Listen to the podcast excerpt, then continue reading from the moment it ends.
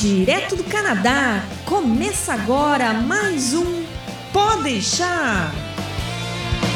Saudações, humanos, e sejam bem-vindos de volta ao Podeixar. Eu sou Massaro Rocha, falando direto de Ottawa, e eu, eu, eu não sabia que Kingston tinha outro nome antes de Kingston. Hum. Aqui é André, tô falando de Vancouver, e eu antigamente pensava que Kingston era só a capital da Jamaica. E hoje, como convidada, continuando nossa série sobre cidades do Canadá, falando de Kingston, nós temos aqui com a gente Dona Juliana Heiner. Como é que você está? Oi, gente, tudo bem? Como vocês já falaram, estou de Kingston, né? A cidade que não é na Jamaica, é em Ontário, mas que tem uma música muito linda de reggae da Jamaica, então já pode começar a aprender a música aí, K-Town. mas tá tudo bem, só tô morrendo de calor, mas tá tudo bem. Porra, não, não me fale em calor. Quem, quem, quem é. acha que o Canadá é frio é porque nunca passou é porque não veio pra cá, né? É. Pum. Ei, você aí que vai viajar, sabia que buscar atendimento no exterior pode custar alguns milhares de dólares? Então por que viajar sem contratar um seguro viagem? Quer seja turismo, estudo, trabalho ou imigração, você deixa a sua estadia muito mais segura e tranquila por menos de um dólar por dia. Isso mesmo, menos de um dólar por dia. Seguro Viagem do Canadá Agora e Energia Finances, um serviço aprovado e recomendado por quem já contratou e utilizou. Acesse agora o site canadagora.com/seguro e contrate o seu.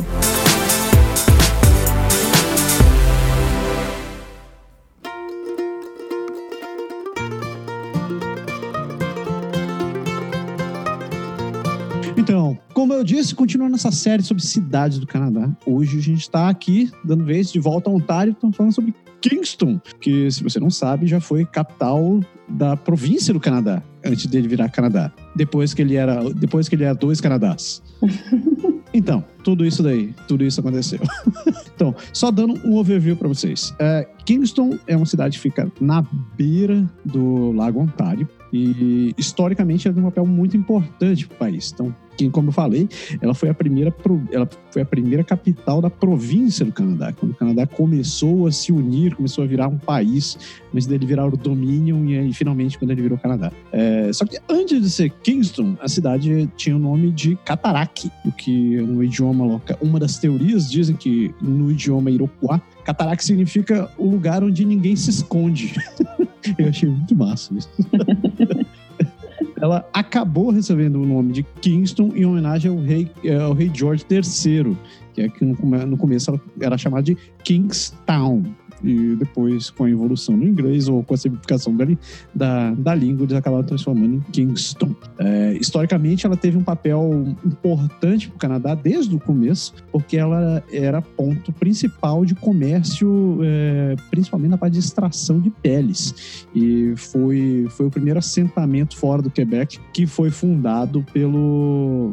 Ah, é pelo Frontenac. Uh, atualmente, Kingston continua tendo uma importância muito grande para o país, principalmente pela parte militar. E, de uma certa maneira, Kingston e Ottawa são cidades irmãs, porque elas são ligadas por um canal umbilical bem comprido que foi construído na Marra, chamado de do Canal, né? é, que era a principal fonte de defesa do, do, Canadá durante a guerra com os Estados Unidos. Hoje em dia, a economia do, a economia do país, a economia da, da, da cidade gira principalmente é, relacionada a governo então, você acredita que 50% do, dos negócios dentro, dentro da cidade de, de Kingston são relacionados a governo, seja na área militar, seja na área de saúde, infraestrutura, coisa parecida. E o outro lado é a parte é, de setor privado, que inclui, entre outras coisas, turismo e mais? É, varejo interessante. Então, tirando o Lero Lero de lado e depois da minha breve passada pela Wikipedia, que me fez aprender um pouco mais sobre Kingston, como vai a senhora? Como vai a senhora, senhora Juliana? Ah, eu tô bem, gente. Só aqui morrendo desse calorzão de Kingston, né? Mas, no geral, tudo bem. Tentando aguentar esse meu doutorado na Queens. Ô, oh, louco, é. é. Ju, deixa eu perguntar. Uh, como pronuncia seu sobrenome? É Rainer. Rainer mesmo? Isso, isso. Ah, tá bom, agora aprendi. É certinho. Fiquei feliz que veio certinho sobre o nome. Nossa, nossa. Foi um chute no escuro. Comecei a ler o Heiner. Mas é isso mesmo, que eu tenho descendência alemã, né? Ah. Aí o sobrenome veio. Provou. To, todos aqueles três meses de alemão que eu fiz nessa vida serviram para pelo menos saber pronunciar o nome das pessoas. Mano. Parabéns. Muito obrigada. Ô, Ju, fala um pouquinho de você, então. É, quando que, quanto tempo faz que você está no Canadá? Onde que você morava antes de vir? Qual a sua área de atuação? E o doutorado que você está fazendo aí na Queens? Bom, eu sou engenheira civil. Eu me formei em Curitiba pelo Cefet do Paraná. É, sou quase paranaense. Aí eu fiz meu mestrado lá no Paraná também e eu comecei a trabalhar como engenheira. Depois de muitas idas e vindas para obra e mineração, eu acabei terminando minha vida profissional no Brasil dentro do Cefet de Minas Gerais. Eu fui professora no Cefet de Minas por quatro anos. E aí, por causa de todos os nossos cortes na educação, né, infelizmente, eu perdi muitas das bolsas dos meus alunos. E a justificativa do governo era que eu não era doutora, então eu não tinha direito a receber mais bolsas e financiamentos. Então eu decidi que já que eu não era doutora, eu tinha que fazer essa porcaria desse doutorado, né? E por que não Canadá? Canadá era a melhor opção na época, porque a gente sabe que é um dos melhores países para conseguir imigração. E se eu queria ficar quatro anos fora, eu já sabia que provavelmente eu não ia querer voltar para o Brasil. Então eu já queria estar num lugar que me desse essa possibilidade, né, de continuar. E eu tô aqui já vai fazer dois anos em agosto. Eu vim para fazer meu doutorado na Queens com um professor que é super renomado, então estou super orgulhosa de ter conseguido essa bolsa com ele. E vamos ver, né? É isso aí. Estou fazendo meu doutorado em engenharia civil. Se Deus quiser, daqui dois anos eu estou livre disso. Se a minha saúde mental me permite, eu não vou estar doida. É, o doutorado é punk, né? É punk. Então, no fim, assim, a gente eu acabei vindo para Kingston por causa da Queens, que eu acho que é o que mais acontece aqui nessa cidade, sabe? A grande maioria das pessoas não vem para Kingston para vir para Kingston. Elas vêm por causa das universidades ou dos colleges que a gente tem aqui. E a Queens é o que mais chama as pessoas, né? E depois, infelizmente, boa parte acaba não ficando na cidade. E aí nós vamos entrar nesse assunto mais para frente, né? Do porquê que a gente tem essa população tão seasonal, né? Que varia muito. Massa. Massa. Ju, qual foi a principal dificuldade que você teve quando chegou na cidade? Ah, alugar apartamento. Sério? Sério. Por isso que eu já a Andréia. e foi mais engraçado que eu já respondi assim: ó, encontrar moradia. Vamos lá para a pergunta de moradia. Porque eu não tinha noção, sabe? Quando eu vim, eu não conhecia ninguém aqui ainda, né? Eu tinha alguns amigos que moravam em Toronto e que foram me receber no aeroporto lá e tal, mas eu não tinha a menor ideia sobre Kingston. Eu não me. Acho que eu não me interessei o suficiente para procurar e entender o que acontecia em Kingston. Porque na minha cabeça eu ia chegar aqui, ficar num Airbnb por duas semanas e eu ia resolver minha vida em duas semanas, estava ótimo. Uhum. Eu vim um mês antes de começar as aulas, eu vim no início de agosto, então eu realmente achava que não ia ter problema.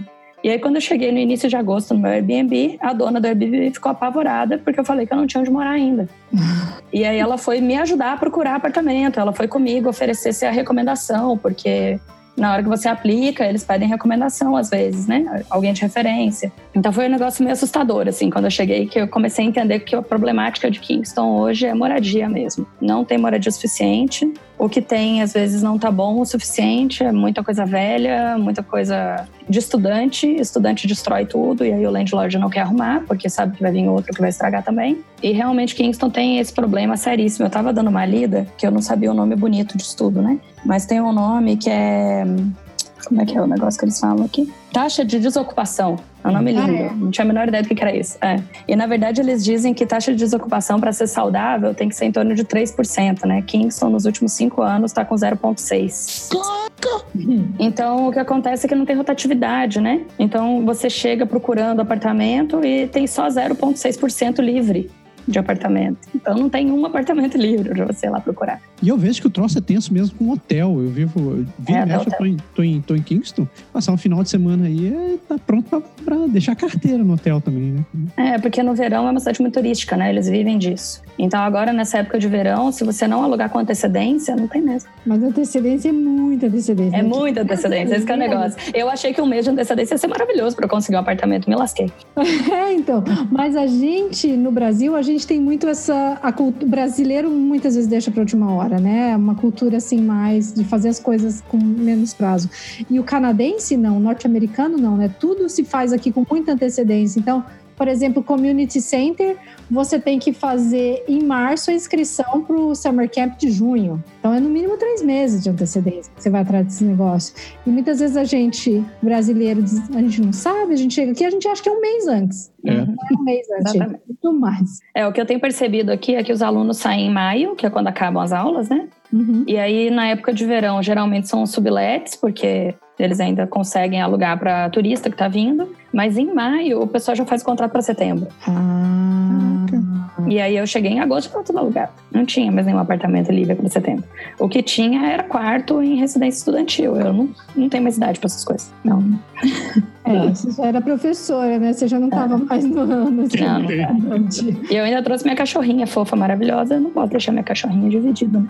Putz, é verdade. Pode crer. Mas eu, eu, eu vejo que a cidade a cidade tá meio que se espalhando, né? Eles estão construindo novos bairros, assim, tanto pro lado mais leste quanto pro lado mais oeste. E mesmo assim, Necas Não, ainda assim eles não estão conseguindo. A prefeitura está tentando dar um subsídio para aumentar a quantidade de construções. O problema é que o plano diretor da cidade não permite construir prédios altos. hum, Então eles ainda não conseguem chegar numa quantidade necessária. Eles estão tentando fazer uma revisão nesse plano diretor, mas precisa de aprovação da população e tal. Então são coisas que são demoradas para serem feitas, né? Eu, Eu sei que ainda estão planejando, mas ainda é eu acho que deve ter muita mão de militar também nessa história, né? Porque tem. Então, Os militares têm. A gente sempre brinca que tem até o bairro dos militares, né? Porque é perto lá do RMC, que é onde eles trabalham, onde tem a base militar deles. E aí, aquela região para cima, ali perto da RMC, antigamente era uma região muito vazia e começou a ter muita construção, porque os militares começaram a vir morar para cá.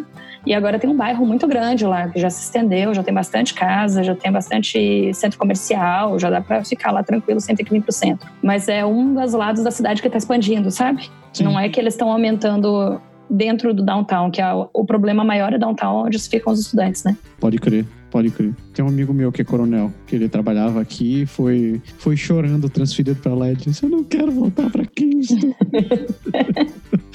Eu entendo, porque eu também quero ir para Oro, então é assim, isso é uma maravilha. Mas é uma cidade pequena, né? Então tem todos os problemas de cidade pequena, mas tem toda a parte boa da cidade pequena. Pode crer. É, Ju, é, perguntando sobre o clima, como é que é viver sobre o clima na região? Eu estava dando uma pesquisada também eu vi dizendo que Kingston é uma das mais uh, windy cities no Canadá. No Canadá? Uhum. Ganha, será, de Ottawa e de, de Quebec? É super, super windy aí? Como é que é?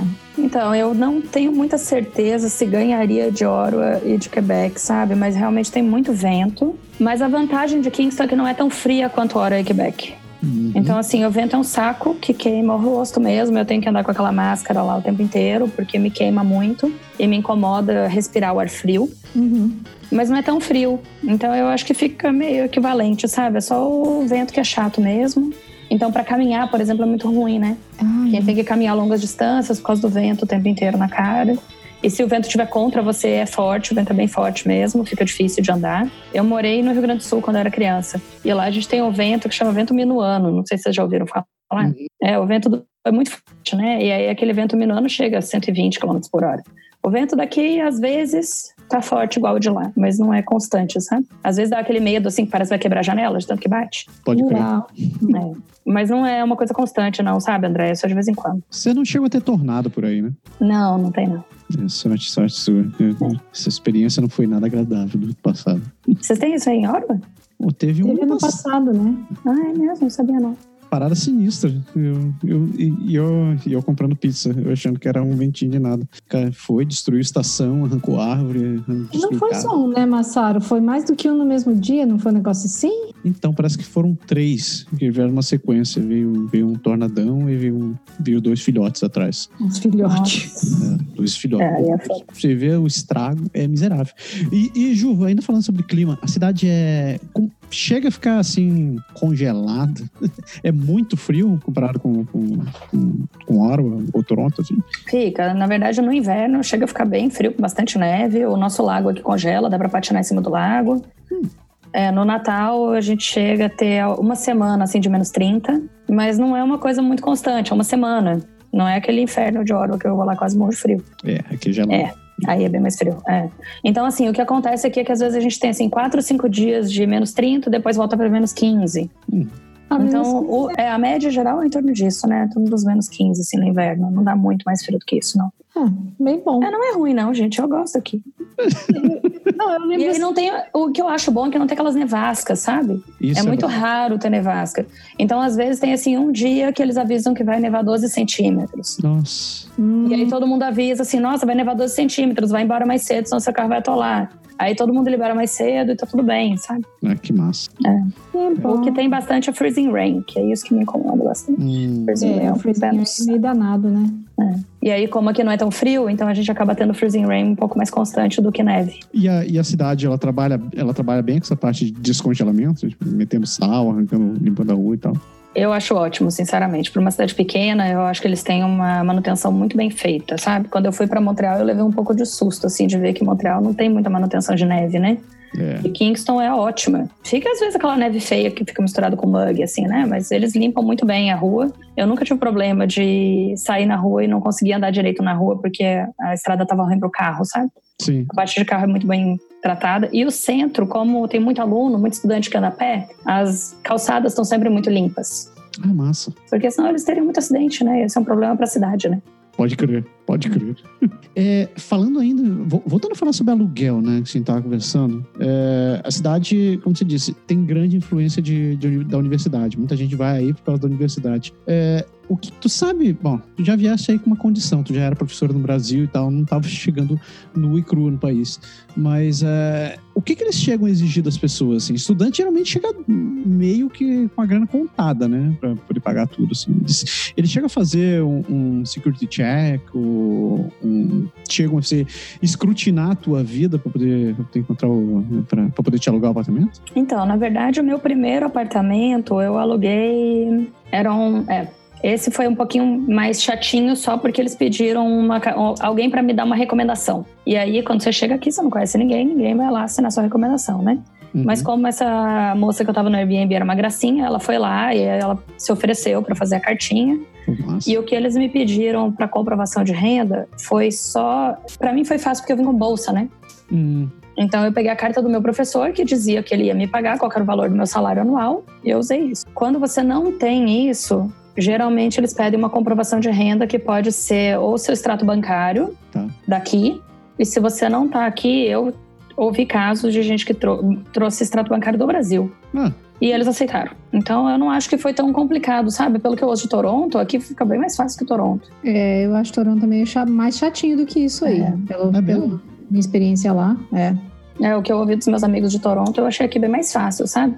E sem contar que aqui tem muita casa tombada de hum. patrimônio histórico. Então, essas casas, o que eles fazem é reformar por dentro e fazer vários apartamentinhos pequenininhos dentro da casa. E aí, geralmente, é um landlord pequeno, que era o dono da casa e que aluga.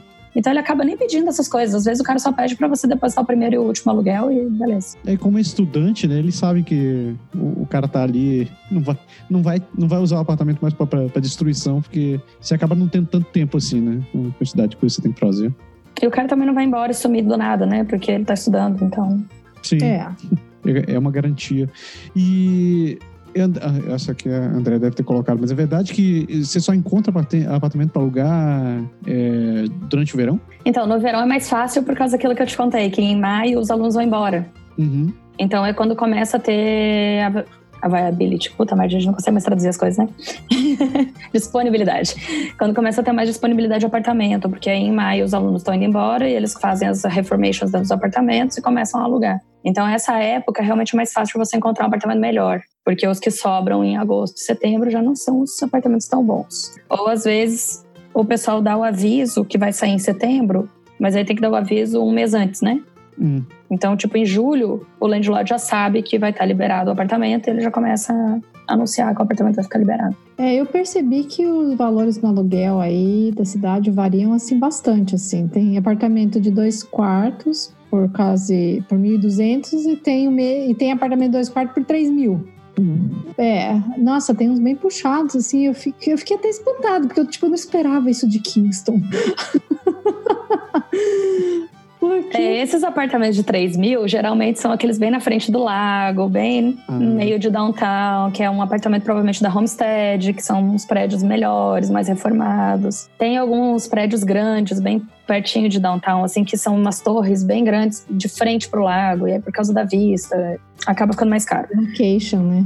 É, e aí, assim, é aquela coisa que eu te falei, em Kingston, como tem essa história dessas casinhas velhas, então você tem uma discrepância muito grande de valores, né? Porque vai ter um apartamentinho de um quarto numa casinha dessa que não vai ser bom, que isolamento acústico é ruim, você vai ouvir tudo que seu vizinho de cima faz, tudo que o vizinho do lado faz.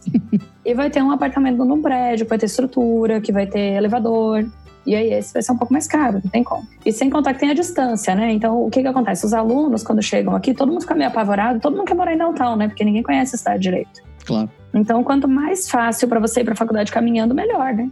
Então fica todo mundo querendo isso. Eu, quando eu cheguei, como eu tive aquele problema que eu já cheguei um pouco mais tarde, já estava difícil de achar coisa em downtown, eu também já cheguei preocupada com o inverno, que eu sabia que eu não ia dar conta de ficar caminhando no inverno, mesmo que fosse 10 minutos. Eu não ia querer caminhar 10 minutos no inverno. Então eu acabei alugando um apartamento mais longe, só que era na frente do ponto de ônibus, para eu poder pegar um ônibus na frente da minha casa e descer na frente do meu prédio do trabalho lá na faculdade. Eu achei uma solução maravilhosa eu estava pagando muito menos. Eu estava num apartamento de um quarto, eu pagava 930 com estacionamento. Hum. Então, assim, quando eu não estava com o meu carro, eu estava pagando 890. E aí, quando eu comprei o carro, eu paguei mais 40. E eu achei ótimo o preço para um apartamento de um quarto com balcone, estava maravilhoso. Só que para quem é de Kingston, todo mundo ria da minha cara. Juliana, você mora muito longe, você tá doida? O que, que você foi fazer naquele lugar? Gente, de verdade, eu entrava no ônibus, na frente da minha casa. Eu descia no ônibus, na frente do meu prédio. Dava exatamente 15 minutos.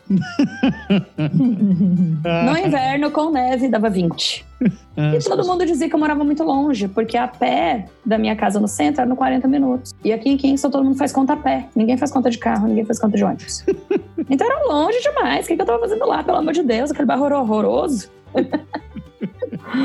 O povo faz conta É. é boa. Então é isso, sabe? Se tudo, qualquer coisa que demorar mais do que 15 minutos a pé, pra eles é longe.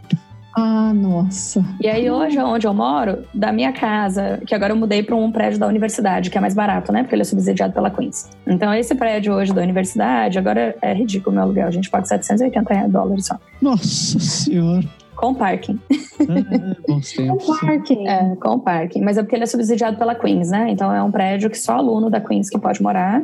E existe uma fila de espera e tal. E aí, como eu sou mais velha e eu sou solteira e eu tenho um cachorro, a primeira vez que alguém tá me dando alguma coisa por eu ser mais velha e solteira, eu consegui um apartamento antes dos outros.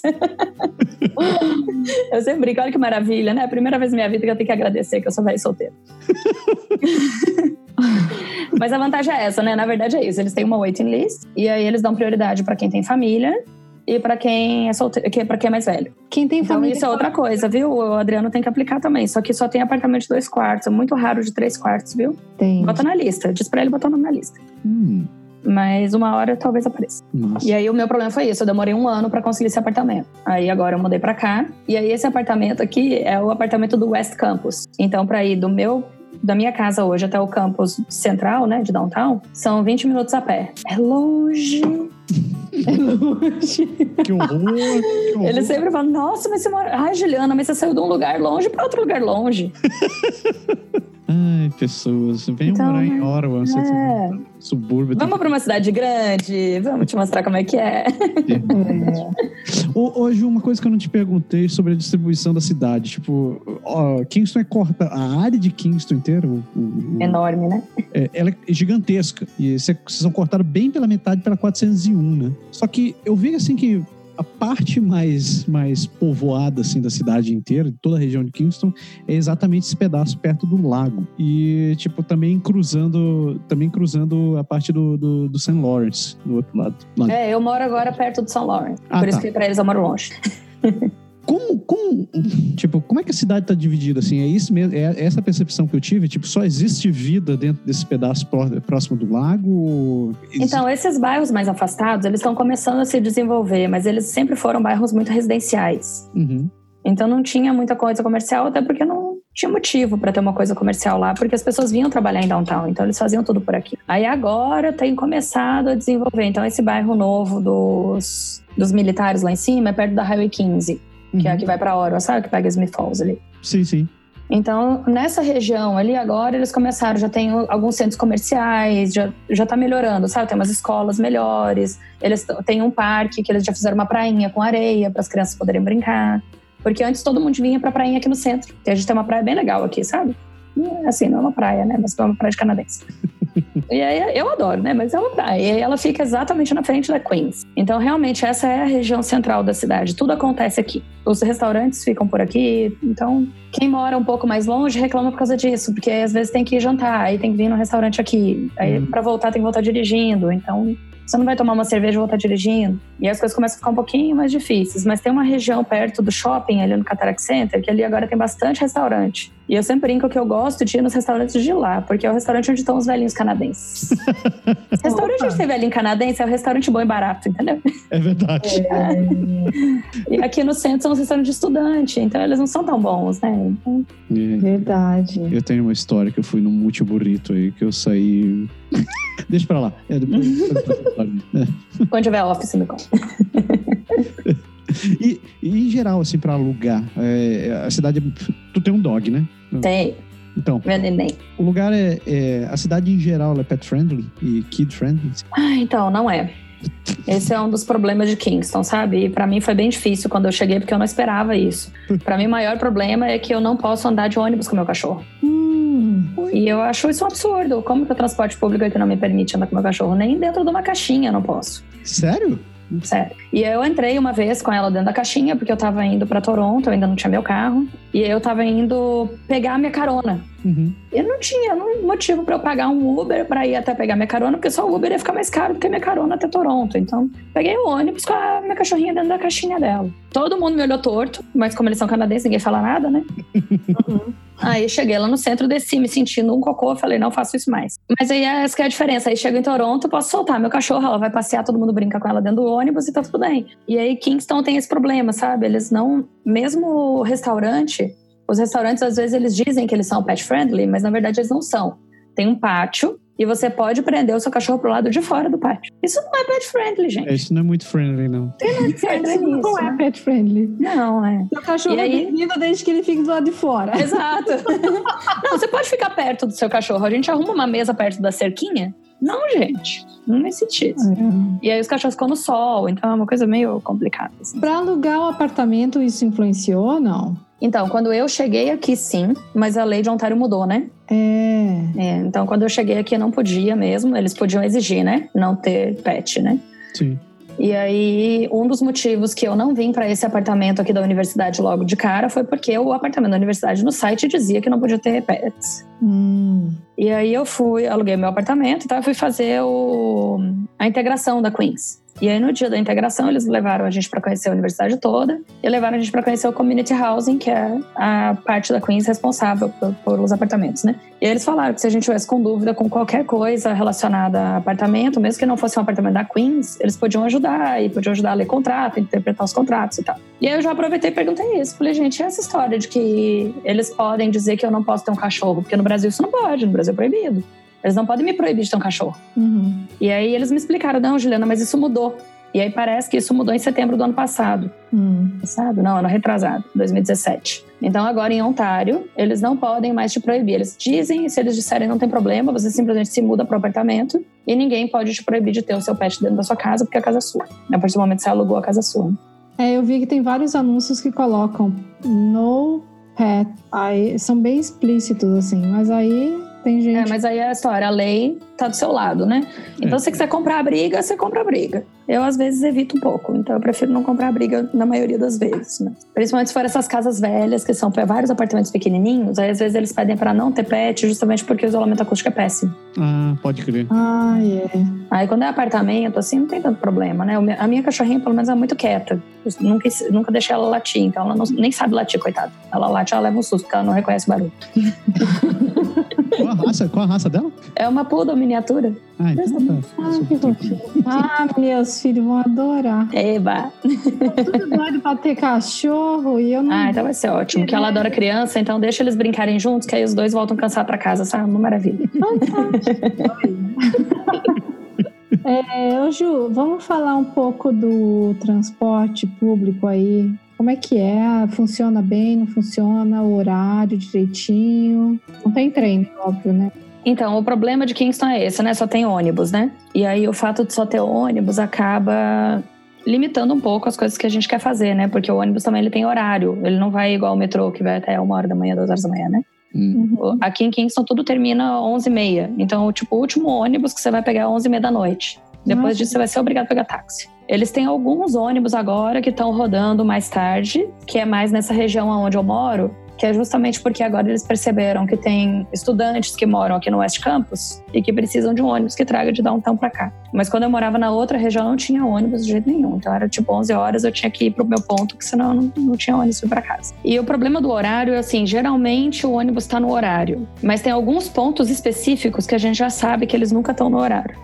Olha, Mas Então é muito esquisito. Depois de um tempo você aprende, sabe? Então, por exemplo, o meu ponto de ônibus aqui perto desse meu apartamento novo, eu sei que o ônibus está sempre adiantado. Ah. Então, quando você olha no Google Maps, ele diz lá que seu ônibus vai passar 8 e 5. Então, esteja lá 8 horas, porque ele não vai passar 8 e 5, ele vai passar 8 e 1. E aí você vai perder o ônibus. Ai? Eu tenho um ódio disso. aí no inverno, então é pior ainda, porque no inverno você chega lá mais cedo, fica lá Sim. passando frio, é um saco. E quando tem muita neve, às vezes os ônibus atrasam, né? é. E aí, na teoria, o Google Maps está sempre atualizado, sabe? Ele vai te atualizando e vai dizendo se o ônibus adiantou ou se o ônibus atrasou. Uhum. Mas se o Google Maps estiver certo dizendo que o ônibus atrasou, eu fico mais tranquila. Agora, ele dizendo que o ônibus adiantou, eu me ferrei, porque eu não dou conta de chegar lá a tempo. É, Pelo menos eu, eu me programo para estar lá assim no horário, que é pra não ficar esperando. exato. É, então é um pouquinho complicado, assim. Você tem que chegar sempre uns cinco minutinhos mais cedo, que é pra garantir que você não vai perder seu ônibus, sabe? cara, Então, não sei se eu respondi se funciona bem ou se não funciona. olha, pelo menos vocês estão com vantagem com em relação à hora nesse sentido, porque até tem essa piadinha que você chega lá no, no, no, no ponto e ele diz lá, horário do ônibus, 1h15. Pode demorar entre 15 minutos e uma hora. Né? Isso é muito massa. Nossa, essa que ótimo. É sério que ele fala isso? Demorar entre que. Tu está exagerando, né? Não tudo isso, né? Só um... Não, né? Eu não, eu não vou dizer que eu estou exagerando, porque eu já vi um caso desse. Então, Caracoles, eu aqui em Vancouver eu sei que Nossa. reclama bastante também por causa de atraso. Isso era uma coisa assim que muita, eu acho que tem gente que vai discordar de mim, mas pelo menos na região que eu morava e no período que eu usei o transporte de Toronto, eu não tinha esse tipo de reclamação, entendeu? hum, Geralmente estava no horário. Se eles estavam adiantados, eles já paravam no ponto para esperar dar o horário para eles saírem. Ah, isso, É isso que eu acho que falta aqui em Kingston, sabe? Você tá É. adiantado, amiga, então espera, né? Deixa o É. seu horário. Porque não é difícil, né? Espera, eu sei que quem tá dentro do ônibus vai ficar impaciente, porque quer ir logo. É. Mas o motorista tem que ter a consciência com a pessoa que tá se programando para chegar no próximo ponto, Exato. né? E no horário. Principalmente se for um dia de neve, e tudo, você não quer ter que ficar chegando. sim. É, menos Antes de 30, ficar menos esperando. 20, você não quer ficar chegando lá 10 minutos antes, porque o ônibus pode passar adiantado, daí o ônibus passa 10 minutos atrasado, né? Pode crer. quanto tempo de exposição, né? Então, isso era uma coisa que eu, assim, eu gostava de Toronto. Óbvio que quando tinha nevasca, freezing rain, não sei o que, óbvio que atrasava, né? Uhum. Mas, no geral, eu achava que funcionava bem. Mas eu sei que tem muita gente que reclama. Sempre É. gente. Só querendo ser um pouco Tá justo, assim, com, com a qualidade do transporte de Ottawa, que está se esforçando bastante para ficar pior a cada dia. isso, isso acontece. O, o grande problema daqui é que os ônibus passam pelo centro da cidade. E aqueles ônibus que passam pelo centro da cidade, eles, eles afunilam num pedaço só. Então, Uhum. quando, quando cai tempestade, cara, você consegue ver aquela foto, a galera tira foto de cima dos prédios do governo, fica aquela fila assim com 20, 30 ônibus, um atrás do outro, que o troço não se mexe. Aí você sabe que vai atrasar. Mas agora, com a lenda do trem de Orwa sendo inaugurado nas próximas semanas, diz que tudo isso deve mudar. A lenda. Sei, sei. Bom, vamos pensar positivo, né? Esperança. Eu acho que a grande vantagem aqui de Kingston é que os ônibus estão sempre vazios, sabe? É muito raro ter ônibus cheio. Ah, isso é ótimo. Isso é ótimo. Então, assim, as poucas vezes que eu peguei ônibus cheio são os horários de pico de saída da universidade. Hum. E é de dentro da universidade até downtown. Ah, Porque aí são todos os alunos saindo ao mesmo tempo. E aí o motorista tem que ficar pedindo pro povo ir pra trás, porque o povo não vai, finge que não tá entendendo, né? Mas assim, são raríssimas as vezes, sabe? Eu, pelo menos, nunca peguei. Foi duas vezes que eu peguei ônibus cheio. Até porque eu não saio em horário de pico, né? Eu tenho esses meus horários meio doidos de trabalho, que eu gosto de trabalhar à noite. Então, E a frequência dos ônibus aí? Ela é daquele espaço de hora em hora? 15, 15 minutos? Não, na verdade a frequência é bem boa e eles têm ônibus expressos. Então os ônibus expressos são maravilhosos. Então, por exemplo, se você estiver vindo lá do shopping, que é no Cataract Center, que é um pouco mais longe, que é essa região do West End lá que eu falei pra vocês que tem uns restaurantes bacanas, Uhum. o ônibus expresso demora meia hora até no centro. Então é, é rápido. Pra mim isso é rapidíssimo, né? Pra eles é um absurdo de longe. Eu acho isso ótimo. E, é- e agora eles lançaram mais duas linhas de expresso. Então tá melhorando bastante o tipo, o, o jeito do trânsito aqui em Kingston, sabe? Nossa. E a cobertura é boa? Então, depois que eu comprei meu carro, eu comecei a ficar meio sem saber como responder isso. Mas eu sempre achei que era boa. Eu nunca tive problema quando eu precisei do ônibus. Eu usei ônibus aqui por sete meses. Eu nunca achei que eu tive problema de deixar de ir em algum lugar porque não dava para chegar de ônibus. Pelo menos Esse as, lugar aí que você quis visitar o médico de família aí, o Amsterville lá, que você falou que é um bairro mais afastado ali pro lado. Então, esses bairros mais afastados geralmente não tem muito cobertura de ônibus, sabe, André? muita frequência, né? Então, assim, geralmente vai ter a rua principal, que é onde vai passar o ônibus, e aí para ir da rua principal na sua casa, você vai ter que ir andando. Então, eu tenho um colega que mora nessa região lá perto da Highway 15, Uhum. que é aquele bairro que está desenvolvendo agora. E aí, para ir para para casa dele é muito fácil, tem bastante ônibus e tal. Só que o problema é que do ponto de ônibus até na casa dele são 15, 20 minutos andando. Ah, bastante. Porque o ônibus não entra dentro do bairro. Ele Uhum. fica só naquela rua principal. Então, dependendo aonde fica a sua casa dentro do bairro, fica mais complicado, porque não tem um segundo ônibus para você pegar que vai até a sua casa, sabe? Como é que é, Ju? É possível você viver bem sem carro aí? Ou. Tudo depende de onde você mora, né, André? Então, se você já sabe que você vai ficar sem carro, você já tem que procurar um lugar para morar que seja bem atendido de ônibus, porque senão vai ficar complicado isso. O bom é que o táxi aqui é, é barato. Hum. Então, eu acho que essa é a grande vantagem, sabe? Aqui a gente nem usa Uber, porque o táxi é o mesmo preço do Uber. Ah.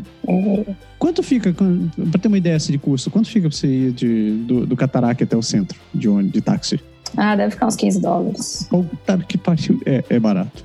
É barato, é barato. Então, assim, tudo que o, pra minha, da minha casa no centro dá 10 dólares. E aí a gente sempre tá em bastante gente, todo mundo sempre divide. Então são coisas que não é muito complicado, sabe? E a galera usa táxi aí ou não? Uso bastante. Hum, hum, Eu, massa. no início, o que eu tava fazendo era isso, né? Eu tava indo de ônibus pra faculdade e pra todos os lugares que eu podia, mas eu, tipo, eu ia fazer compra no supermercado. Aí eu já fazia aquele rancho do mês, né? Uhum. Chamava um táxi e ia pra casa de táxi. E aí os taxistas são mais simpáticos, eles ajudam você a descer as coisas, né? Os caras do Uber já ficam emburrados. Ah, o taxista é simpático. São. isso- Nossa, aqui é interior, isso. né, André? Conta isso O motorista do ônibus é uma gracinha, ele pergunta como é que tá a sua vida. Ai, que fofo.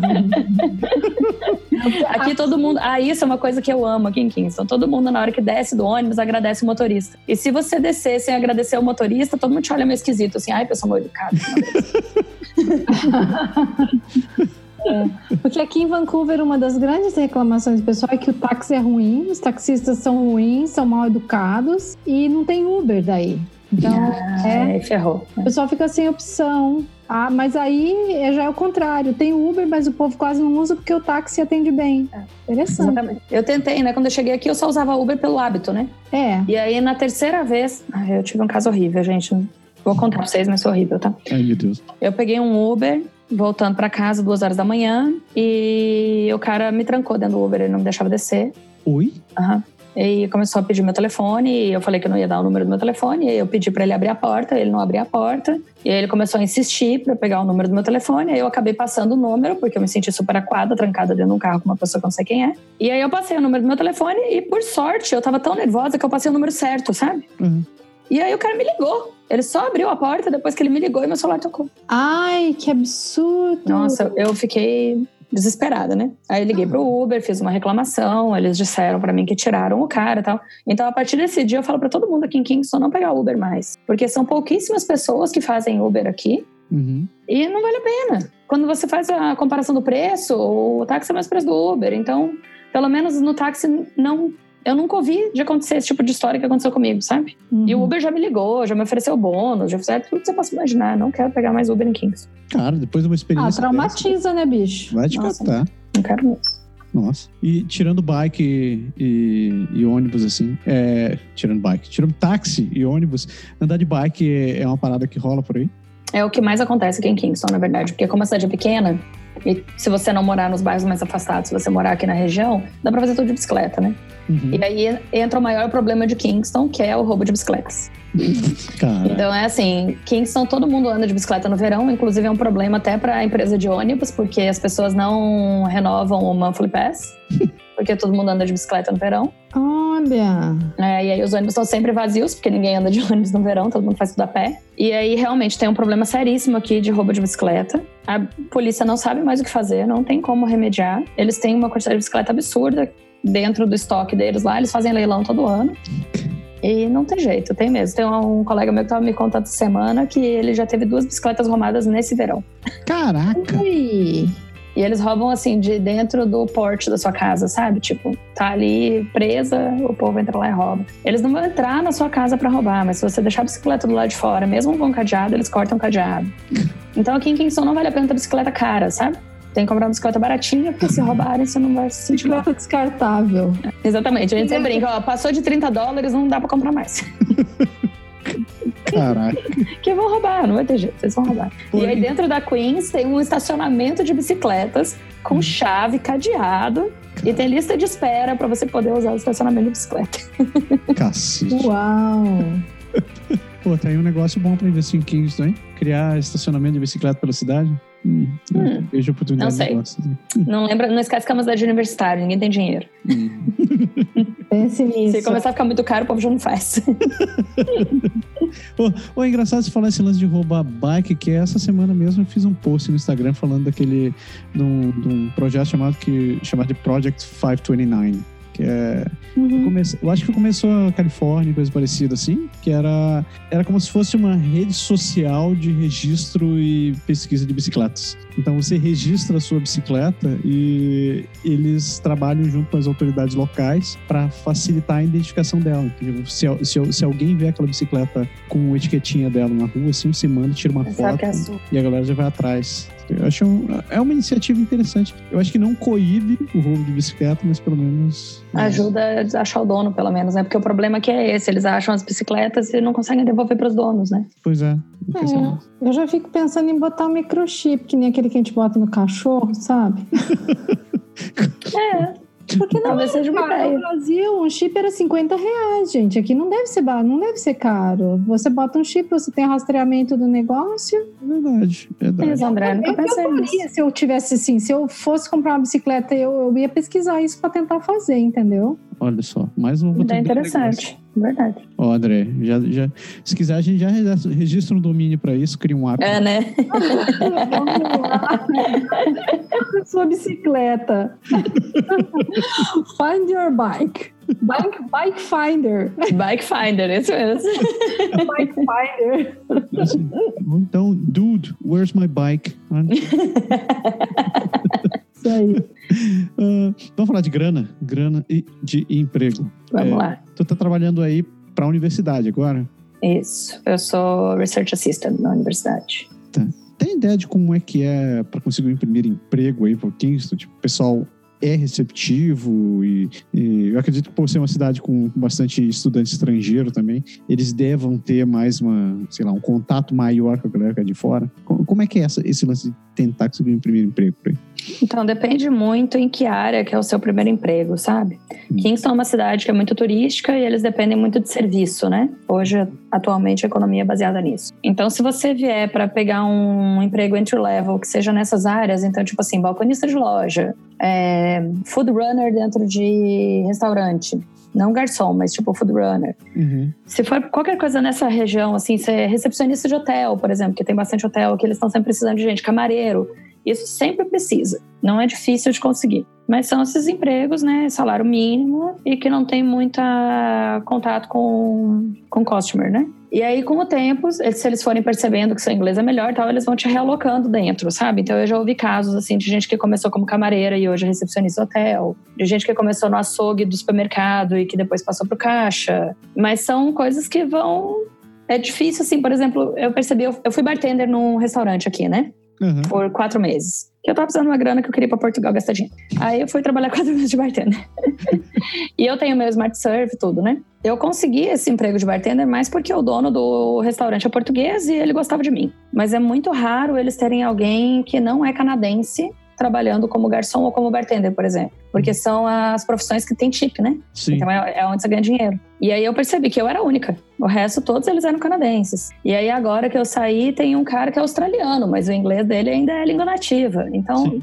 é muito raro eles terem alguém que inglês não é língua nativa nesse tipo de posição que tem que lidar diretamente com os clientes, sabe? Não sei por quê. Não consegui entender ainda direito. É, Do jeito que começaste a falar da cidade aí, já me deu. Já, já deu pra perceber que, que, que ela é bem conservadora, né? Tem vários aspectos da cidade que são bem conservadores, assim. Eles devem ser, sabe? Mas no geral, assim, enquanto eu não tô trabalhando, eles são maravilhosos comigo. Se você sentar pra conversar com os velhinhos na rua, eles adoram os imigrantes, eles tratam a gente super bem, sabe? Eles perguntam se a gente tá se sentindo bem, se a gente tá sendo bem recebido, se a gente tá tendo acesso à saúde. Eu tenho uma amiga agora que começou a trabalhar, ela é enfermeira, e ela tá trabalhando agora como cuidadora de idosos, enquanto ela não consegue tirar o register dela de nurse, né?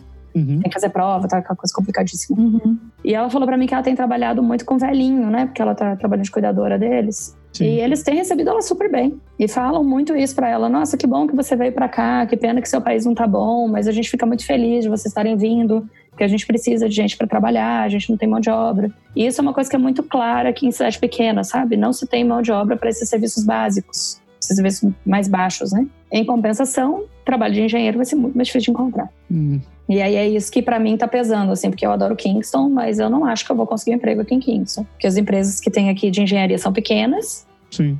então, como eu sou muito especializada, as coisas já começam a ficar mais complicadas. Se eu fosse uma engenheira generalista, talvez eu até conseguiria. Mas eu me especializei demais, né? Então tem algumas coisas que já ficam mais difíceis. E aí entra aquela história do QI que a gente sempre fala, né?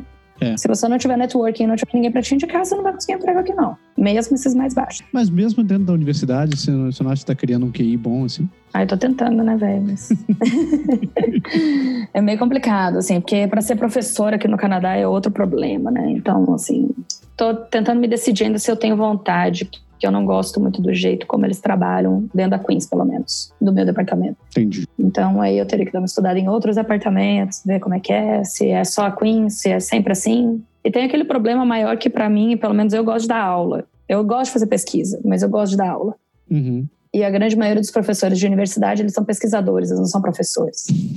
Então, eu, é, na hora que eles vão te contratar, eles exigem uma quantidade de publicações alta, eles querem que você se envolva com pesquisa, que você tenha grants, né, né. Tá, ok, eu gosto de fazer isso, mas eu gosto de ser professora, eu gosto de ter didática, eu gosto de estudar essa parte de didática, de saber como ensinar, como passar melhor o meu, meu conhecimento. E para eles isso não é importante. É claro que isso não é importante, pelo menos não no departamento onde eu trabalho hoje. É, porque eles estão pensando. Quando você gera trabalho, quando você cria trabalho, você- isso, é, isso dá crédito pra universidade, né, cara? Exato. É. Então, é, eu não acho sei. que nem no, nem no college tem essa preocupação assim com a parte didática, porque eu acho que isso tem a ver um tanto com a, com a mentalidade, com a cultura norte-americana em relação ao estudo, que até quando eu estava no college eu fui pesquisar um pouco sobre isso, é, porque aqui os professores têm muito aquela cultura de se vira, ó, tá aqui o livro, vai lá ler. Né? E daí vai cair isso e isso na prova. Então, aqui tem essa coisa de o aluno tem que aprender. O professor está ali para tirar uma dúvida, para dar uma orientação, uma direcionada, mas você vai aprender, você vai ter que ir atrás. Então, acho que tem a ver um pouco com a cultura deles, essa coisa da didática. Assim, nesse, se é desse jeito, a didática não vai ser tão relevante. Você entendeu? Eu acho. Pois é, eu discordo um pouco disso, sabe? É essa minha maior discussão com eles aqui, porque já que você vai ter poucas lectures, então que a lecture seja bem dada. Pois É, Já que o aluno vai ter que procurar sozinho e vai ter que procurar, então pelo menos dá uma, um direcionamento bem dado, sabe? E o que eu percebo é que não é isso. O professor ele não quer dar aula, ele tá lá de má vontade e ele vai lá só porque ele é obrigado a ter um curso durante o ano, mas o que ele quer é ser pesquisador, ele não quer ser professor. E isso acontece também em algumas universidades no Brasil, né? Então, não é uma coisa aqui, né? É uma coisa meio generalizada no meio acadêmico. eu tive, eu tive alguns professores no college que tinham boas didática e tudo, então eu acho que até tem espaço, sabe? Mas é, realmente tem um tanto disso que você falou. E aí o negócio mais aqui é para eu ser contratada, né? Que no Brasil eu fiz um concurso, passei numa prova É. e consegui. Aqui eles não vão me contratar porque eu não tenho o número de publicações que eles querem. Hum. Então, ai, não sei se eu tô disposta a passar por isso. Vamos ver. Eu É, gosto de ser engenheira, então eu posso voltar a ser engenheira sem problema nenhum, também, né? né? É, você não tá preso aí, né? Existe um, mundo- um Canadá inteiro de possibilidades, né? Não só Kingston, né? É, vamos falar então da parte de salário. Você Vamos. acha que você tem uma percepção aí da cidade assim? Você acha que os salários da, da região são compatíveis com o custo de vida local? As pessoas conseguem viver com conforto?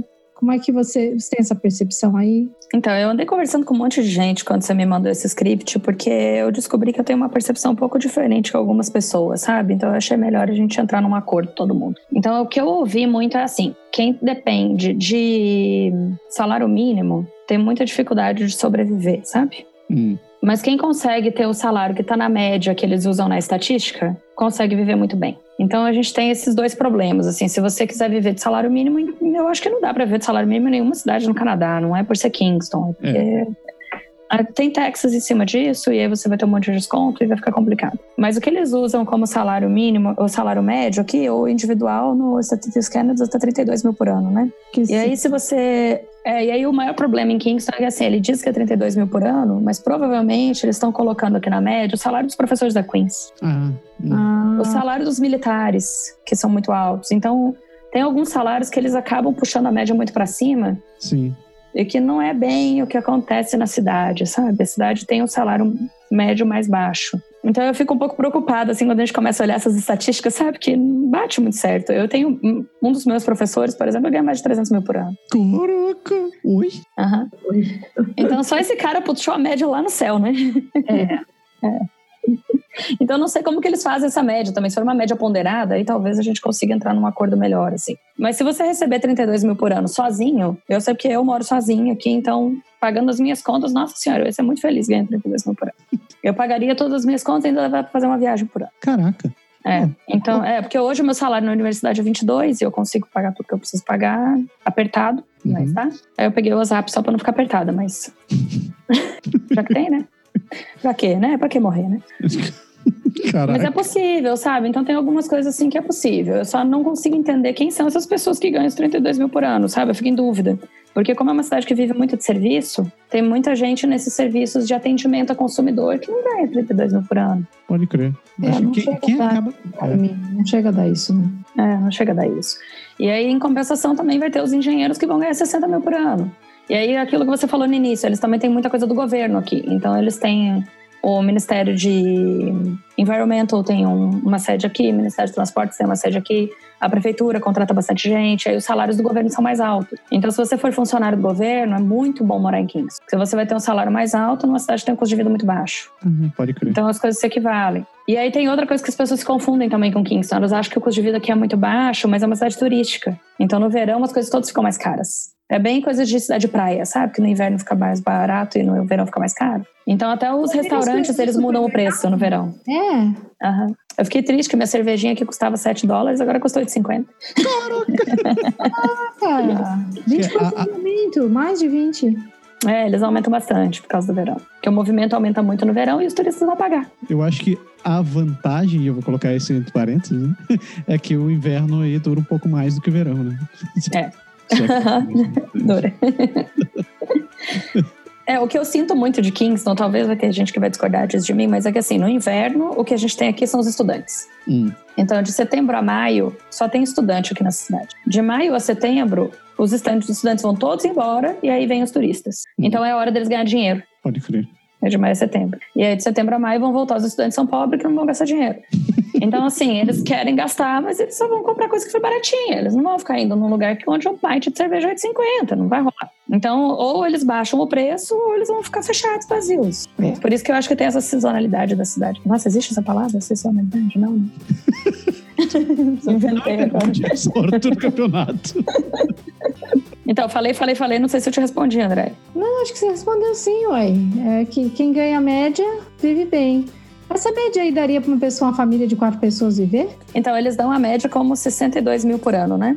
Isso é. Então, eu dei uma olhada no que, que eles consideram de despesa, porque eles dizem que o custo de vida para uma família de dois adultos e duas crianças pequenas em Kingston é de 58.500 por ano, Então tá na lá. incluindo carro, healthcare, roupa, recreação, tipo family vacations. Então, assim, na teoria dá para viver, né? Porque se você ganha 62, você tá gastando 58, tá ótimo. Sobrou quatro ainda. Ainda sobrou quatro, né? Mas é- eu sempre fico em dúvida, assim, o que, que eles consideram nessas recreações. Mas, cara, tem até aqui movie. Então, estão considerando que você vai tanto cinema. Caraca. Por 58 mil por ano. Né? cara, né? Então, Então, pelo menos eu acho cinema caro, porque se vamos nós quatro aqui, sai quase, sei lá, 100 dólares pra todo mundo. Hein? é, então você tem que começar a fazer um cartão do, do Scotiabank, que aí você vai de graça no cinema. Eu ia É. dizer isso. Do Scotia. que eu só vou no cinema com meus cinepoints, que eu sou mão de vaca. Pô, e quando você tá falando de criança, eu sei que tem Costco e tem Walmart aí, então tá, a roupa tá garantida. Exatamente. e tem um monte de thrift store, então. Ah, também. E são bem boas, na verdade, sabe? Porque como tem muito velhinho, né? Sim. Eles têm bastante coisa, bem legal. Vamos pular pra parte que é, eu acho que deve estar mais do que expert sobre isso. É que é estudo, estudo em Kingston. É, tem a Queens, que eu conheço de universidade. É, eu sei que tem o St. Lawrence e eu acho que tem o colégio militar também, né? Isso, Royal Military College. A memória tá funcionando, apesar Boa, da é isso mesmo. Tem. é, essa, como é que funciona essas instituições, essas instituições assim? Tem vaga? Eles têm uma oferta boa assim? Então, a Queen's e o Royal Military College tem bastante vaga Uhum. e eles têm muito funding, né? Então, a Queen's principalmente, a Queen's tem muito mais do que o Royal Military College. Agora eles estão melhorando um pouquinho lá, mas eles andaram tendo um problema de financiamento lá. E aí eles têm conseguido atrair bastante aluno, principalmente de pós-graduação, né? Os grad school aqui. Mas para quem tá querendo vir para fazer college, a São Lawrence é disparado o- o que é mais reconhecido na região. E as pessoas realmente consideram a São Lawrence um ótimo college. Então eu vejo assim que eles conseguem fazer um bom networking.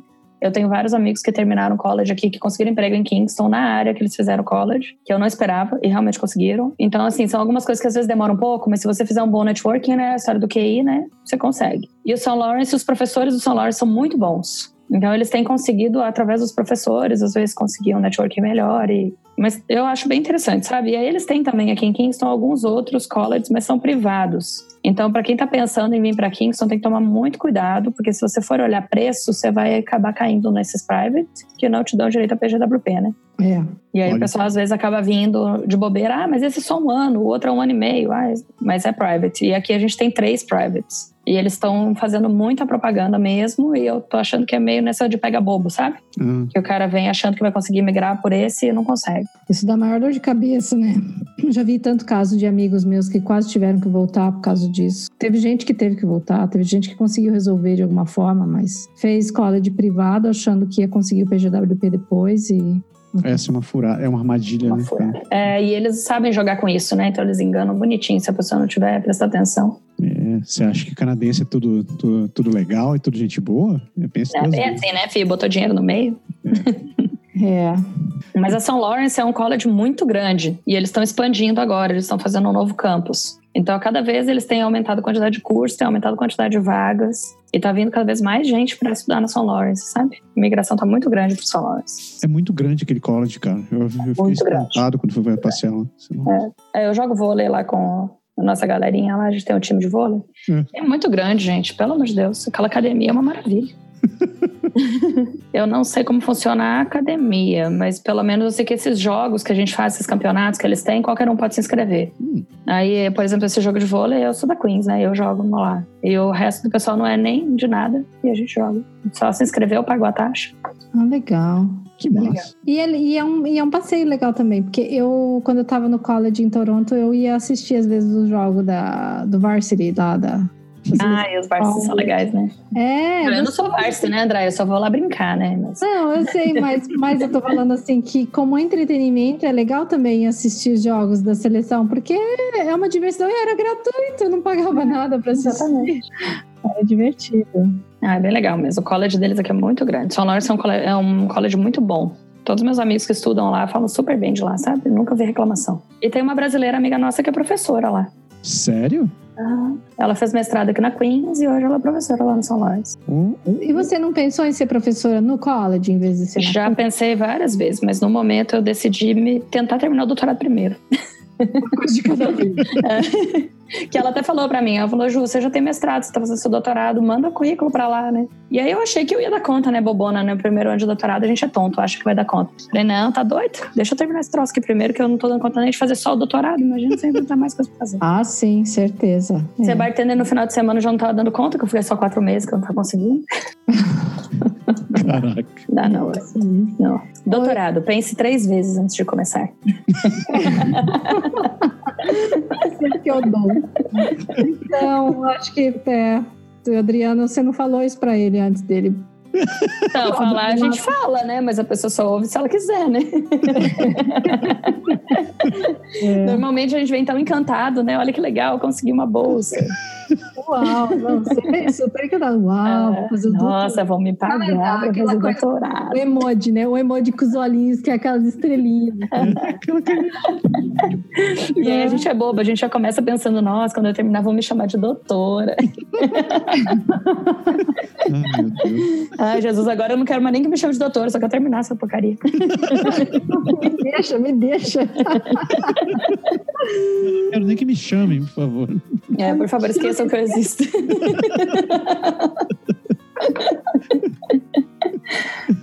Vamos lá falar. Então, Ju, como você está tendo bastante tempo de folga, a gente quer saber como é que você aproveita todo esse seu tempo livre aí nas áreas de lazer, de diversão. Pois é, como você sabe, né? Faço várias coisas. não, mas de verdade, Kingston, na verdade, é uma cidade que tem bastante infraestrutura para lazer. Eu não esperava que fosse assim. Então, por exemplo, essa prainha que eu falei para vocês, que é de frente da Queens, foi uma praia que foi renovada agora há pouco tempo pela prefeitura. E aí eles fizeram um pier bacana com uma pista para uma pista, né? Pista que fala. Um negócio para pular, sabe? E aí tem várias escadas, tem uma parte que é toda de areia para as crianças brincarem na areia, tem um parque grande. Então, essa parte de lazer, a prefeitura tem investido bastante. Eles têm bastante community centers também. Tem um membership que você pode pagar anual e aí você tem acesso a todos os community centers da cidade. Ou se você quiser, você pode pagar o membership do community center que te interessa. Ui, É, bem legal. Tem um deles que tem, inclusive, um parque aquático para as crianças, do lado de fora. Que eu acho que não é só para as crianças, que eu tô doida para ir lá descer aquele tobogã lá. e aí tem sauna, tem piscina, então tem bastante coisa interessante, sabe? E eles têm um dos community centers, inclusive no inverno, eles têm pista de patinação de gelo, que eles abrem quarta noite e domingo. Na hora do almoço. Então eu tava indo todo domingo na hora do almoço para patinar no gelo. Aí, como eu não queria pagar o membership, eu pagava a entrada por domingo que eu fosse. Então tem bastante coisa que eles inventam, assim, para o pessoal ter o que fazer, sabe? Eu não acho que fica desprovido, não. Se você quiser procurar, você vai ter o que fazer aqui em Kingston todos os dias. Aí eles têm música na praça à noite, quinta-feira à noite sempre tem vídeo, é, filme, eles passam filme lá, todo mundo vai com a sua cadeirinha, senta lá, assiste o filme. Eu acho bem bonitinho, sabe? É bem coisinha de cidade interior, assim, que todo mundo vai e faz. E eu sei, E que, são sempre as mesmas pessoas. eu sei que durante o inverno eles também têm, têm atividades na praça que eu fui aprender a jogar curling ali uma noite. É. Ah, que legal! Você foi nesse dia? Tava lá, jogar curling. Nossa, é, mas eu acho super legal. Eles sempre fazem alguma coisa para tentar tirar o pessoal de casa, sabe? Então, mesmo no inverno, eles fazem essas atividades. Eles têm algumas atividades dentro dos estádios, né? Que é para quem não gosta de passar frio, tipo eu, assim, que eu não vou patinar no meio da praça, que eu não tô afim de passar frio.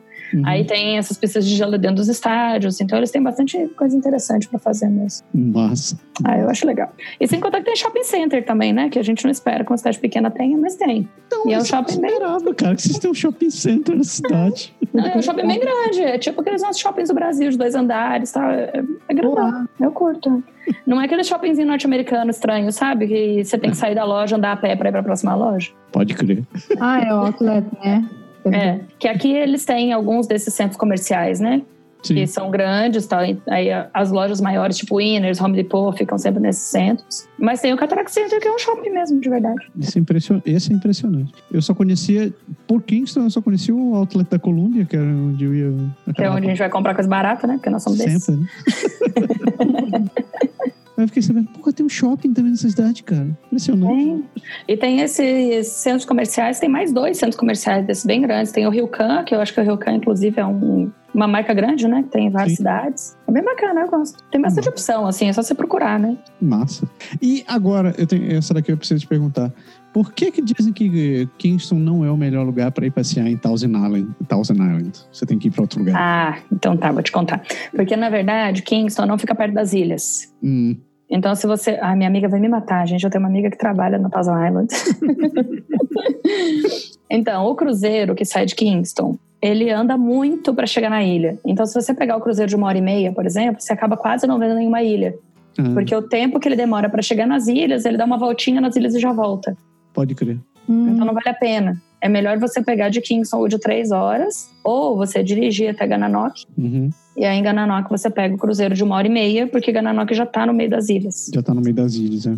Então você teria que dirigir esses 40 minutos até Gananoque, que é o que eu prefiro fazer, né? Porque eu tenho carro. Quem não tem carro não tem muita opção. Sim. E aí o que o Kingston Thousand Islands faz é que eles fazem cruzeiros um pouco diferentes. Assim, eles fazem cruzeiros com bebida, com coquetel, com comida, que é para tentar dar uma aliviada nessa história de que você não vai ver muitas ilhas. Hum, Espero que a Lisa não me mate depois disso. E além, do, além do, de Thousand Islands, o que, que tem pra, de atração turística assim, na cidade? Tem muito museu aqui em Kingston. Uhum. Quem não gosta de museu não adianta, que tem um monte de museu. E Kingston foi. Kingston, é, como era a capital do, da província no passado, eles têm muita, muito presídio aqui em Kingston, sabe? Sim. E aí os presídios viraram atração turística da cidade. E tem alguns presídios que são muito bonitos. Tem um que tem um telhado todo vermelho, é maravilhoso. Só não dá pra tirar foto, você tem que atravessar a rua pra tirar foto. Que é prisão de segurança máxima, né? Então é proibido tirar foto. E eles têm um museu aqui, que é o Museu Penitentiary Museum, Museum né? Que é o museu que explica por que, que Kingston tinha essas penitenciárias, como que elas funcionaram, por que, que tá fechando as penitenciárias, que isso é tão legal, que não tem preso suficiente, eles estão fechando as penitenciárias. que ótimo. E é maravilhoso, né? Igualzinho no Brasil, inclusive, maravilhoso. Mas é bem bacana mesmo, assim, nessa parte de museu, Kingston tem bastante museu, então essa é a parte boa do inverno, porque eu só vou em museu no inverno, não vou em museu no verão, não. Certeza. É, deixa essa parte pra quando a gente não, não conseguir sair de casa. e aí, no verão, o que tem de bacana aqui são essas, é, esse cruzeiro que tem. A gente tem as praias, tem a Wolf Island, que é uma ilha grande, que eu acho que é outra cidade, não é parte de Kingston. Uhum. Mas não é City, né? É outra town, é um negócio assim. Que eu ainda não entendi direito como é que funcionam essas coisas no Canadá. Também não. É, Que pra mim é parte da cidade, mas pra eles não é, sei lá. E aí a gente tem um ferry que vai de graça de Kingston pra Wolf Island. Você pode ir e voltar de graça. Ai, de Porque é graça, que legal. É bem legal, ele é considerado transporte público da cidade, então ele é de graça. Ah, que massa. É bem bacana. Então tem gente que mora em Wolf Island e trabalha em Kingston, porque pode ir de graça, sem problema nenhum. E eu gosto muito de passear lá no Wolf Island, sabe? Que é uma ilha muito bonita, só que é uma ilha mais rural. Hum, Então eles têm muita fazenda e tem bastante. Como você falou que é uma cidade que tem muito vento, a gente tem muita turbina eólica aqui. Ah, é lá. É lá, é lá que ficam as turbinas eólicas, ficam todas elas em Wolf Island. Pode E crer. aí fica, é um passeio super bonito para se fazer, sabe? Que você consegue ver bem aquela parte rural de fazenda, com aquele monte de turbina eólica. E eles têm uma praia de areia, que é a Big Sandy Beach, que é muito legal também, que dá para ir passar o dia todo lá. Você estaciona seu carro, vai passar o dia lá. Eles cobram a entrada por pessoa, porque eu acho que é uma praia privada, mas é uma praia muito bacana. Eu gosto, mas acho que vale a pena pagar, sabe? Não tem problema nenhum. For pra passar o dia inteiro, vale a pena. Pô. E eles têm bastante restaurante na beira do lago, de frente para Kingston. Hum, Porque a vista é linda. Porque você senta em, em Wolf Island e você vê Kingston do outro lado. né? Peixe. Ai, adoro. Hum, E aí, eu que eu mais gosto é que os velhinhos canadenses, eu já te falei que eu gosto de onde os velhinhos canadenses vão, né? aí você entra lá, estão os velhinhos canadenses felizes da vida. E aí começam as bandas boas, tipo três e meia da tarde, quatro horas. E aí, todos eles levantam, vão dançar com a bandinha. Eu acho o máximo, porque eu quero ser uma velhinha dessas que vai levantar e dançar na bandinha. Senta, toma uma cervejinha e aí pega o ferro de volta. que massa. É bem legal. Muito É um bom. passeio bom de fazer. Se você já veio aqui em Kingston, devia ter ido. Agora, agora É. tem mais um fazer. É, é o passeio que eu levo todo mundo e passar uma tarde comigo lá em Wolf Island, que é lindo. Pô, massa. Mas a senhora tá precisando ir mais pra Kingston, hein? Pois é, pois é. Tá é, precisando próxima vez agora você tem uma guia turística. Tem mais razões agora. Ô, Ju, a gente, eu tinha que ter te perguntado sobre as crianças na escola, eu esqueci. É mesmo. É, Então, é isso que é aqui- esse negócio de, de, de escola elementary school pra, pra... Então, esse negócio de escola eu vou ter que dar uma lida, tá, gente? Que eu perguntei para umas cinco pessoas diferentes, fiz um compiladão aqui, ó. E aí o que as meninas me explicaram foi assim: que aí existe o tal do sistema da área de abrangência. E que funciona aqui em Kingston, sim, que tá tudo certo. E, em geral, em cada área de abrangência, eles têm três tipos de escolas diferentes: é uma católica, uma pública de inglês e uma pública de francês. Legal. E aí, caso você more dessa, dentro dessa área, área de abrangência, mas que é muito longe para ir andando, a criança tem direito ao ônibus escolar. Ah. que é fornecido pelo, pelo, governo. E que caso não tenha nenhuma vaga nessa área de abrangência, o board da escola vai direcionar você para uma outra escola e vai te oferecer o ônibus escolar também. Uhum. Legal, né? Eu achei super legal. Viu, Mas aí se- Você ia pagar o transporte para as crianças, igual. É, olha que maravilha. Espero que dê tudo certo, amigo. Aqui. Mas também existe a possibilidade, caso os pais tenham interesse em colocar a criança numa escola que está fora da área de abrangência de onde eles moram, existe isso desde que tenha vaga na escola. Hum. A diferença é que você não vai ter direito ao ônibus escolar, né? Ah. o ônibus escolar é só se não tiver vaga dentro da sua área de abrangência. É. Se tiver e você optar por um outro lugar, aí o transporte é suas custas. Que faz sentido, né? Eu também acho. E aí as meninas ainda falaram que existe a possibilidade de você conversar lá na coordenação da escola, que se tiver vaga no ônibus, é capaz deles conseguirem encaixar sua- seus filhos na vaga do ônibus. Legal. Pô, massa. Bem Cidade legal. pequena tem, essa- tem essas coisas, né, cara? Você consegue. É, o que eu sinto muito aqui é isso, sabe? Eles querem ajudar, eles têm vontade. Então, se você for lá e conversar, explicar o que está acontecendo, eles vão dar um jeito. Às vezes não vai dar certo, mas pelo menos eles vão tentar, eles vão lembrar que existe você ali a hora que aparecer a vaga. E Ótimo. sobre o daycare, aparentemente esse é o problema de Kingston, é assim que começou já. então, os meninos me falaram assim: tem um site da prefeitura que você entra lá, coloca seu filho na lista de espera das creches de daycare. Mas eu tenho uma amiga minha que fez o registro da neném dela no site da prefeitura antes do neném nascer. E o neném já tem sete meses e até agora ela não conseguiu daycare. Caraca. Então, realmente é o. 9 mais 7 são 16 Isso. e nada. Então, e até agora nada. Então, assim, aparentemente o problema hoje, o gargalo deles aqui é daycare. Uhum. E parece que quando o seu neném tenha mais de um ano e meio, fica mais fácil de conseguir. Então, essa é mais para quando é neném pequeno que eles têm mais problema. Depois de um ano e meio, aí parece ter mais oferta.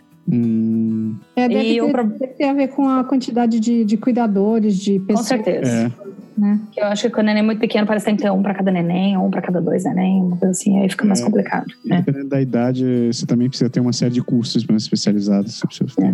Sim. E aí deve estar mais difícil de encontrar, gente, né? Pois é. Praticamente precisa de um pediatra para tomar conta da criança. Né? o pessoal exige as coisas aqui, né? É praticamente uma pediatria que você tem que fazer para poder trabalhar no nursery, lá no daycare, lá. Não, até para ser babá dentro de casa dos outros, você tem que ter primeiros socorros, né? É. É. Então tem umas coisas assim que. Nem me fale. E ver. aí o que eles me falaram que o problema do daycare é que é muito, muito caro. Eu não sei quanto custa isso em outras cidades. Talvez esse preço seja o preço normal no Canadá, mas eles me falaram que varia entre 1.200 e 1.800 por mês. É, tá. É muito quanto custa, então. É uma média canadense daí. Tirando Quebec. É, o Quebec é mais barato sempre, né? Nessas coisas É. de família. Quebec não é Canadá também, né? Então, não- Quebec não é Canadá. Já comentou, o pessoal estava comentando lá no nosso grupo, né, Ju? Aham. O pessoal tá falando várias vezes. Toda vez aparece alguém lá falando, não, Quebec não é Canadá. Não adianta, gente. Vocês estão querendo comparar Quebec com o Canadá, não tá dando. Ah, não adianta. Eu só consegui falar isso porque o Berg não tá aqui hoje. Senão eu ia É, senão a gente tinha tomado porrada. Mas aí parece que até para daycare, que é muito caro, tem uma história de subsídio da prefeitura aqui em Kingston. Ah, tem no Você prefeitura. pode, é, você pode pedir um subsídio mostrando quanto que é o seu income e eles te dão ajuda. E aí tem uma tabela no site da prefeitura quanto que é o subsídio. E a Queens também dava, para quem é aluno da Queens, eles também têm um apoio de childcare. Ah, Ah, para aluno. Para Pra aluno. aluno Pra também. professor, não? Para professor deve ter também, eu acho que para Também, todos os staffs, né? Hum. Mas para aluno também tem. É bem legal. Olha é, isso só. é bom saber, né? muito bom. É, são essas coisas que quando vocês chegarem aqui já tem que olhar, procurar tudo isso. Todos os apoios da Queens, que a Queens tem muita coisa que ajuda, muito subsídio. Que massa. Veja bem. A Queens é uma universidade muito bacana, sabe, gente? Eu não esperava isso tudo. Quando eu cheguei aqui, eu levei um susto, que é muita coisa. Eles ofertam tanta coisa que você nem, nem sabe que tem tudo aquilo. A gente fica sabendo de conversar um com o outro e aí. Esse é o único problema. A Queens não divulga muito bem as coisas que ela tem, sabe? Eles têm muita coisa e não é tão bem divulgado. É o problema de- da maior parte das pessoas. Você faz, faz, faz, mas você não sabe fazer o marketing, né? Você não sabe investir no marketing pessoal. Né, Andréia? Tipo nós, assim. A gente Né? faz, faz, Bom, faz. esse- Engenheiro é difícil, viu? A gente é meio bobo. é. O pessoal de TI também não é muito nessa, né? Não, Marcelo? também Aí- não. Ô, ô, Ju, só pra fechar esse lance de, de, de- do que fazer na parte de lazer, tirando, saindo fora da cidade, ah, saindo fora é bom.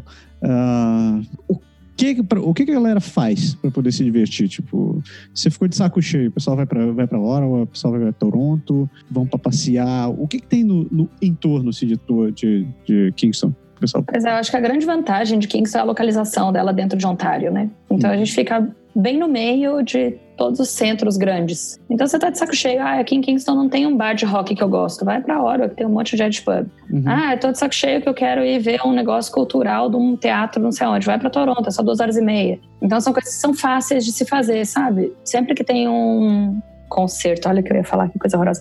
Um show bacana. É fácil pra gente. É, olha que tradução horrível. É muito fácil pra gente, assim. Então, eu- semana passada, que eu não pude falar com vocês, eu tava em Toronto, em Montreal, porque eu fui pro show dos Backstreet Boys, né? Ah, Quase morri do coração. Voltei a ser adolescente por uma semana.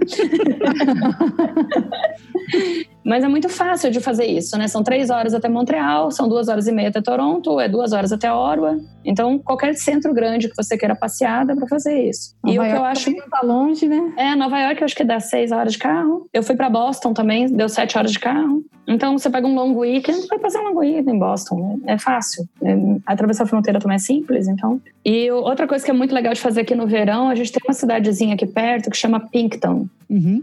É, e é bem legal. Eles têm uma praia que chama Sandbanks. Sim, Sim. conheço. Maravilhosa, que inclusive vou passar o dia lá amanhã, porque eu decidi que eu vou matar o trabalho amanhã, porque eu mereço, foda-se, vou pra Sandbanks. e vai acabar meu verão. Eu não fui pra Sandbanks ainda, isso não existe. Não E pode. assim, numa segunda-feira que ninguém vai estar lá, entendeu? Porque final de semana é uma loucura. E realmente, assim, Sandbanks é uma praia ótima. O pessoal vem de Quebec pra vir em Sandbanks. É maravilhoso, cara. É muito teve- legal. Tem duna, então, assim, é Uhum. uma praia maravilhosa. é. E Pinton é uma cidade muito bonitinha também, que ela se desenvolveu em cima desse turismo que tem da praia. Uhum. E aí eles têm muita vinícola, se você quiser ir fazer visita nas vinícolas.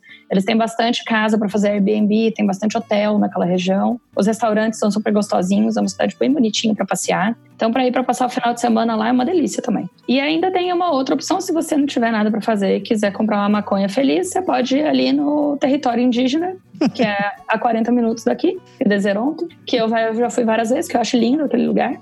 Eles têm um, aquele cemitério indígena antigo, sabe? Tem umas coisas muito bonitas lá na cidade. Legal. E aí eu ainda compro uma coisa mais barata do que na loja, né? Então. Ótimo. Mas na verdade é bem bonitinho, assim. Então, na região é bem servido de coisas pra fazer, sabe? E aí essa, esse território indígena não é só a maconha, né, gente? Vamos ter coisa mais bonita lá. Você pode fumar maconha e ver as outras coisas ficar mais bonito, mas tudo bem. É. Eles têm bastante caverna também lá, sabe? Tem. Eu não fui ainda nas cavernas, tá na minha lista de tudo aqui, porque tem umas cavernas muito bonitas lá em Deseronto, no, no Tendinaga, que dá pra ir pra fazer o passeio de um dia, assim. Você vai lá, visita as cavernas e tal. É que agora tá muito calor, eu não tô muito animando pra ir. Vou ver se final de agosto, início de setembro, dá pra passar um final de semana e ir lá. Mas é bem bacana, que eles, pelo menos eles dizem, né? Não sei, não fui ainda. Depois te conto. Tem, tem também um monte de, dessas lojinhas de artesanato indígena, né? Que são. Então, tem. O centro cultural deles é muito legal. E às vezes eles têm uma feira de artesanato. Eu fui a primeira vez lá para ir nessa feira de artesanato. E aí tem bastante. O que eu. Na verdade, o que eu fiquei chateada foi que eu não vi tanta gente indígena quanto eu imaginava. Hum. Na feira do, de artesanato, sabe? Tinha muita gente branca vendendo artesanato lá. E aí eu fiquei um pouco decepcionada. Mas os poucos indígenas que estavam lá, deu pra gente conversar bastante, me contaram bastante coisa da cultura deles, como que eles fazem, por que eles vivem ali. É um passeio bem bacana pra passar um dia inteiro e voltar, porque são só 40 minutos. Então você é. vai lá, passa o dia, almoça e volta. Cara, isso é muito bom, cara. Vocês estão aí do lado. É Nossa, muito fácil. e isso já me fez coçar a cabeça várias vezes mudar pro Kingston. Nossa, eu morro de vontade de ficar aqui, gente. Eu não sei como que eu vou fazer pra ficar aqui. Eu tenho que melhorar meu network. Ju, você vai ficar, não se preocupe. Estamos indo aí. Isso mesmo, André, vem pra cá me ajudar. Vamos aumentar o networking aqui. Vamos todos nos ajudar. Olha só, já identifiquei três mercados aí interessantes, né? O terceiro é da, das daycare. Você pode montar uma rede de daycare na cidade. E sabe que a Queens montou um Innovation Park agora, ano passado, aqui. E tá vindo bastante startup pra Kingston. Legal. É, tá bem legal mesmo. Os meus amigos da área de TI estão adorando. Estão dizendo que é muito bonitinho lá, que tá super desenvolvendo, assim.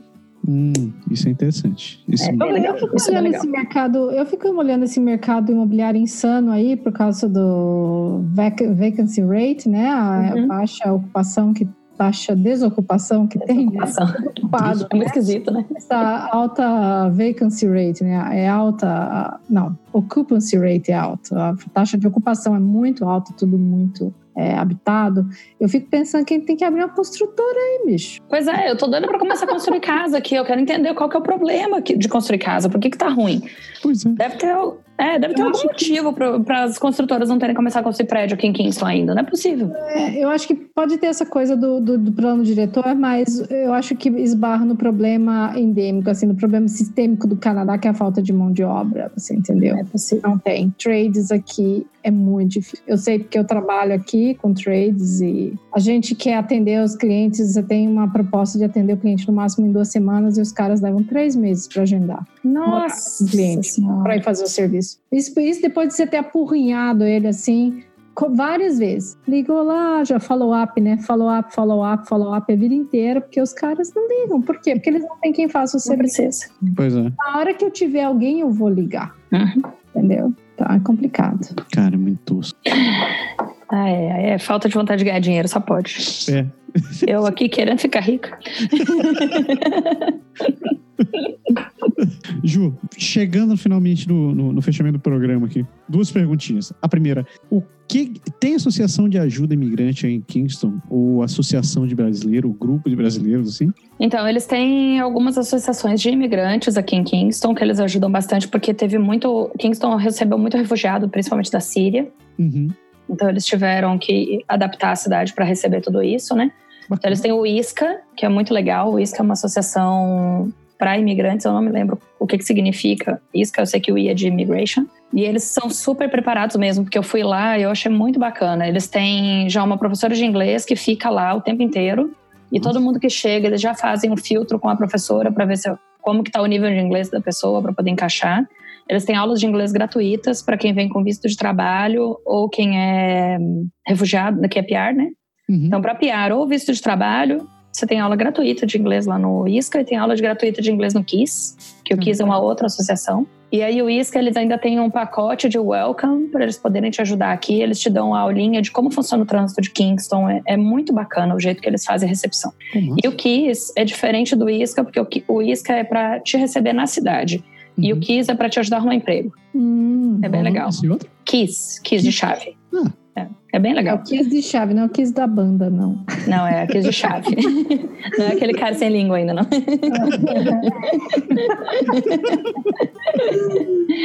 E aí eu tenho, eu tenho uma brasileira, amiga nossa, que trabalha lá na Kiss hoje. E eles fazem bastante, assim, curso de como escrever seu cover letter. Eles te ajudam a melhorar seu resume e dão uma lida, fazer tipo uma consultoria. Eles têm alguns cursos para ensinar algumas profissões específicas que está precisando.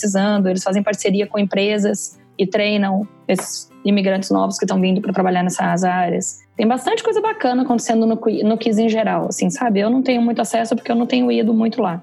Mas Hum. quando eu cheguei, eu fui em todos esses lugares para ver o que, que era. Só que como eu cheguei com visto de estudante, eu não tinha direito a nada. Uhum. Uhum. Você só tem direito for visto de trabalho ou se você for PR. E aí agora que eu tirei meu PR, eu fui lá de novo e eles me disseram que eu tenho direito a tudo se eu quiser. É só eu ir lá e usar. E é bem interessante a ideia, assim. Massa. Bem bacana. Mas quem tem visto de trabalho também tem, né? É bom, também tem direito. Oi, desculpa. Quem tem visto de trabalho também Isso. tem direito. Tem, tem. Quem vem com visto de trabalho também. Então é por isso que eu acho interessante, assim. Eles sempre vão dar prioridade para quem é PR. Mas quem vi- tem visto de trabalho também tem, tem acesso.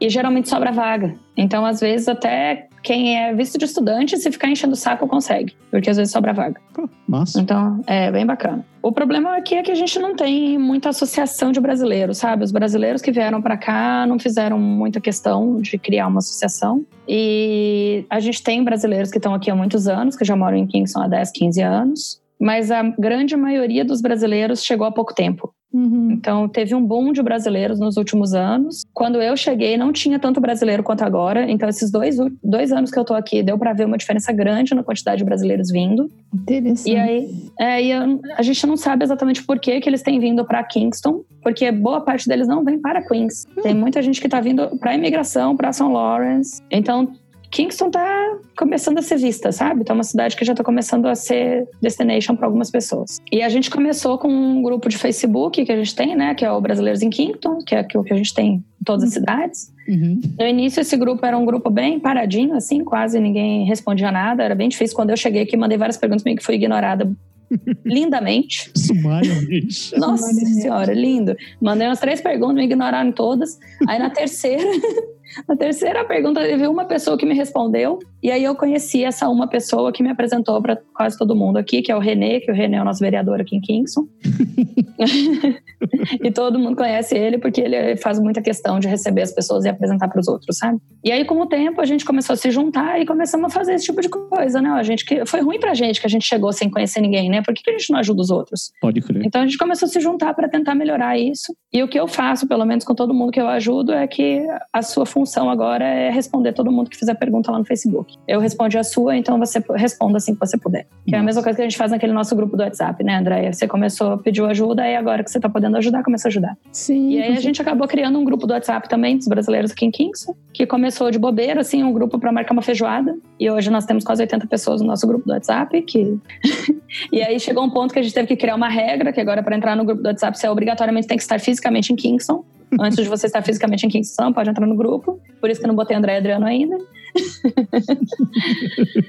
Mas é porque aí começou a ficar muito desorganizado, né? Aí tem- E aí ninguém teve vontade de criar uma associação ainda, mas existe uma associação de latinos Ah. aqui em Kingston Pô, que é uma associação oficial mesmo, eles são non-profits, eles são registrados e fazem bastante evento, é uma coisa bem interessante, assim, sabe? O jeito como eles fazem. Mas eles meio que não consideram brasileiro latino, sabe? Então é uma. A gente fica assim num limbo, a gente não sabe se a gente participa, se a gente não participa. Então, assim, eles convidam a gente para ir nos eventos, mas eles não convidam a gente para fazer parte da organização, da associação. Sim. Então, não sei. Isso aí, algum dia alguém vai ter que assumir esse troço e fazer uma associação, sabe? Mas não serei eu, pelo menos não enquanto eu estou no meu doutorado. Com certeza. Na hora que eu terminar essa bomba, talvez.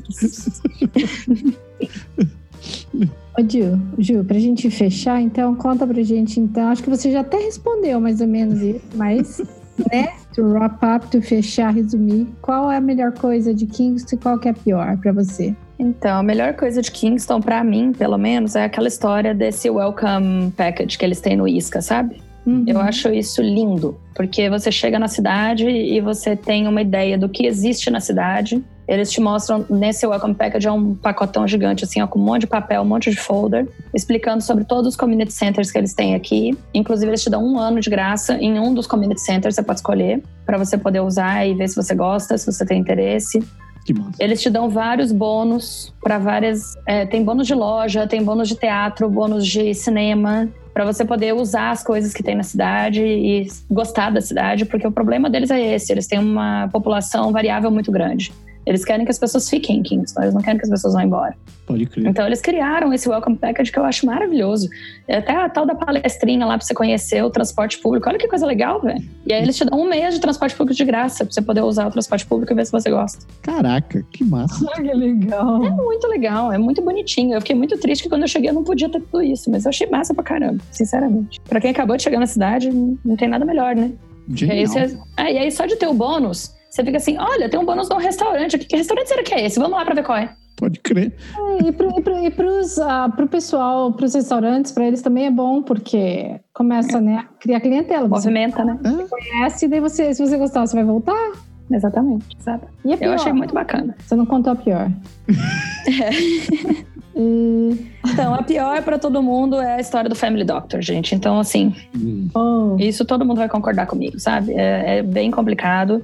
Eu conheço gente que já tá na fila do Family Doctor há mais de dois anos. Pô. Então, realmente, em Kingston não tem oferta de médico e eu não consigo entender isso porque nós temos os maiores hospitais da região. Então, assim, todo mundo vem para ser atendido nos hospitais de Kingston e a gente não tem Family Doctor, porque o que tem são os hospitais. E aí eu preciso de um Family Doctor para me indicar pro hospital e eu não consigo achar essa porcaria desse Family Doctor para me indicar pro hospital. Então a gente acaba indo em walk-in clinic o tempo inteiro. E aí a gente tem duas ou três walk-in clinic, que walk-in clinic é sempre aquele inferno que tem fila e é. mas os médicos da Walking Clinic são bem bacanas, sabe? Eu precisei deles duas vezes só até hoje, fui muito bem atendida. Uns meninos novinhos que estão começando, mas super bacanas, que realmente foram atrás de tentar entender o que estava acontecendo, não me deram remédio só por dar, sabe? Eles estavam interessados em tentar achar diagnóstico. Massa. Então eu achei bem massa, assim, mas é um pé no saco essa história de não ter family doctor, sabe? Todo mundo reclama e não tem muito o que fazer. Se você vier pela Queens e tiver um visto de trabalho da Queens, você consegue um furo na fila que eu não sei o como.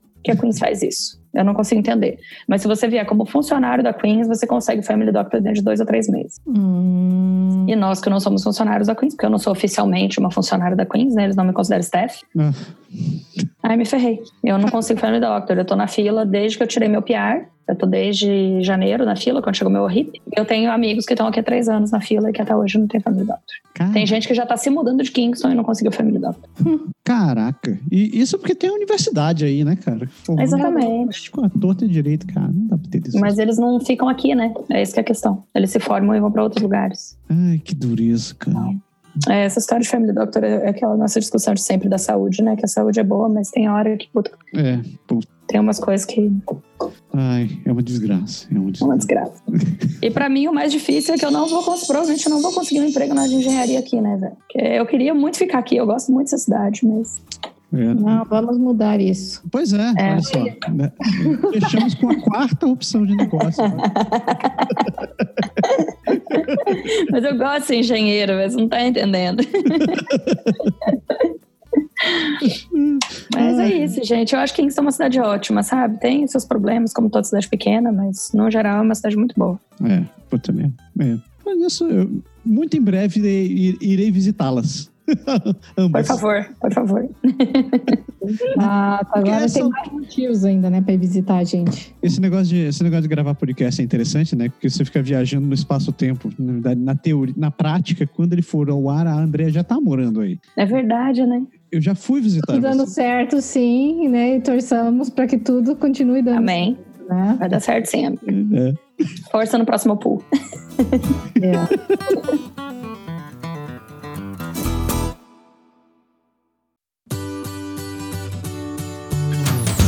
Pessoas, chegamos no final desse programa. Fechamos. Fechamos. Porra, foi muito massa. Cara, eu, Ju, muito obrigado pela, pela contribuição. Aprendi pra cacete sobre, sobre Kingston. Pois é, eu também. Muito obrigada por ter me convidado, porque teve muita coisa que eu não sabia e eu fui estudar. E agora eu tô, sabe aquela pessoa cheia de cultura inútil? Todo mundo me pergunta alguma coisa, eu falo, gente, mas olha, porque Kingston, blá blá blá blá blá blá.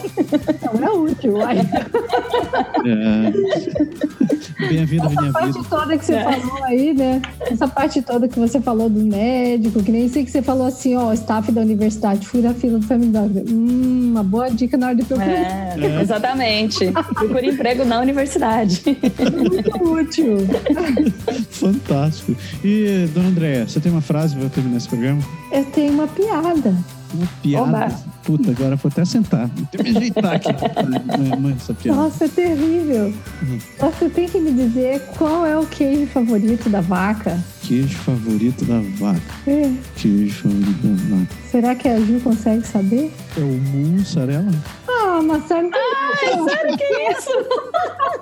Horrível. não tem graça, o Marcelo descobre as coisas. Eu não consigo fazer a piada. É que, cara, só, só uma mente estúpida pra deduzir uma piada safada dessa, cara. Ai, mu- a mussarela Ai, Jesus. na madrugada. Eu recebo as piadinhas do Google, tell me a joke every day. Aí é bom porque daí às vezes ele me manda as piadinhas, a gente vai começando a aprender piadinha canadense, né? Canadense, é verdade. Eu vou aprendendo as piadinhas canadenses. Essa é uma delas aí. Ai, meu Deus. Muito obrigado pela sugestão, Grosso. Muito obrigado. Ai, Ju, de novo, muito obrigado mesmo pela contribuição, cara. Obrigado mesmo. Que nem eu disse, aprendi pra cacete nesse programa. E eu fico triste que você, você tá, esteja nessa situação aí de, de estar se vendo obrigado a, talvez olhar além de Kingston, porque dá pra ver que você, você curte bastante a cidade. Mas, pô, eu espero, eu espero que as coisas mudem e que de fato você consiga ficar aí como você quer. É, quem sabe um emprego no governo, né? Porque Quem sabe, quem sabe. Olha, bicho, se tem o transportation aí, grandes chances, hein? Exatamente. Tem o environmental também, né? E meu doutorado agora é em environmental, então talvez. Aí precisa você tá no caminho certo. Cara, eu, eu, é, olha, nesse momento eu carregaria a metralhadora e começaria a atirar. gente. Não, eu tô começando a pensar quando que eu vou ter tempo pra dar uma estudada em francês pra eu dizer que eu falo básico, pelo menos. Ah, é. Ah, eu tô estudando já, bicho. Eu tô É. estudando. É, então, amiga, eu, disse- eu decidi que eu não consigo ter mais uma fonte de estresse nesse momento. Não, não, eu tô estudando. Eu tentei Duolingo de francês e já desisti. Já desisti. Não tava tá dando. fazendo, eu tô fazendo. Mas eu tô gostando, tô curtindo assim, mas mais como uma diversão. Mas justamente porque eu não tô com compromisso, assim, entendeu? Então tá sendo uma coisa de leve. É, é só o, o básico que você precisa pre- aprender no francês, se te perguntarem, é, se perguntarem como é que tá teu francês, você diz ah, je mange do francês. Que horrível. Viu? Piadinhas escrotas com je Pois é, longe do francês. Não, mange do francês. né? Fala isso não, gente. Não, Não, não faz mal, por favor. Ai, ai. Ô, André, só mais um pra terminar a noite. Mais uma piadinha escrota pra você levar pras crianças. Essa é fantástica. Você sabe o que um zumbi vegetariano come? Zumbi vegetariano come. Jura? Essa é fácil. É, ele come grains. Nossa. Tá bom, gente, acho que tá na hora de dormir, né? Boa tarde. bastante. Ai, ai. Pessoas, vocês estão ouvindo a gente até agora, escutaram essa piadinha escrota, ainda estão ouvindo a gente? É, não perdemos todo o nosso nossa audiência agora, não saiu todo mundo. Depois que eliminou a audiência nesse final do programa. A gente agradece muito a audiência de vocês, agradece muito a paciência e a colaboração de vocês. Lembrando que se vocês quiserem realmente ajudar a gente, vão nos seus, nos seus clientes de podcast preferido, marquem, coloquem cinco estrelinhas pra gente, dê uma review positiva, porque isso ajuda bastante o trabalho da gente. Se você estiver ouvindo no YouTube, você sabe também, se inscreva lá, coloque, coloque você, clique no sininho para receber, receber a notificação. Comente, eu adoro, agora, agora tô viciado em ficar respondendo no YouTube, então se quiser escrever perguntas, respondo com muito prazer. E você também acha a gente nessas redes sociais da vida, tudo com o nome de Canadá Agora. A gente tá no Facebook, no Instagram, no Twitter e tá lá. O Twitter também é outra coisa que eu tô viciado, tô, tô comentando alucinadamente. Virei uma metralhadora de tweet, depois de velho. Isso aí. E se você quiser entrar em contato com a gente também pelo bom e velho e-mail, contato arroba canadagora.com. E eu realmente estou bom nesse negócio de responder e-mail também. Eu até meu chefe descobriu que eu não tô trabalhando. Então isso vai ficar bem. Eu ia perguntar agora, você não tá trabalhando mais, não, mas... A gente pula essa parte. Trocou, trocou o trabalho dele. Ju, mais uma vez, obrigado, muito obrigado e sucesso pra ti. Tá Obrigada, gente. Super obrigada, Ju. Chega, né, dona Andréa? Chega. Fechando, fechando a regra. Já, já ocupamos a Ju tempo demais aqui hoje. Cacete. Nossa senhora, gente. Pessoal, uma excelente semana pra todo mundo e semana que vem a gente volta aqui com mais um. Pode deixar. deixar. Um abraço. Tchau. Tchau. Tchau.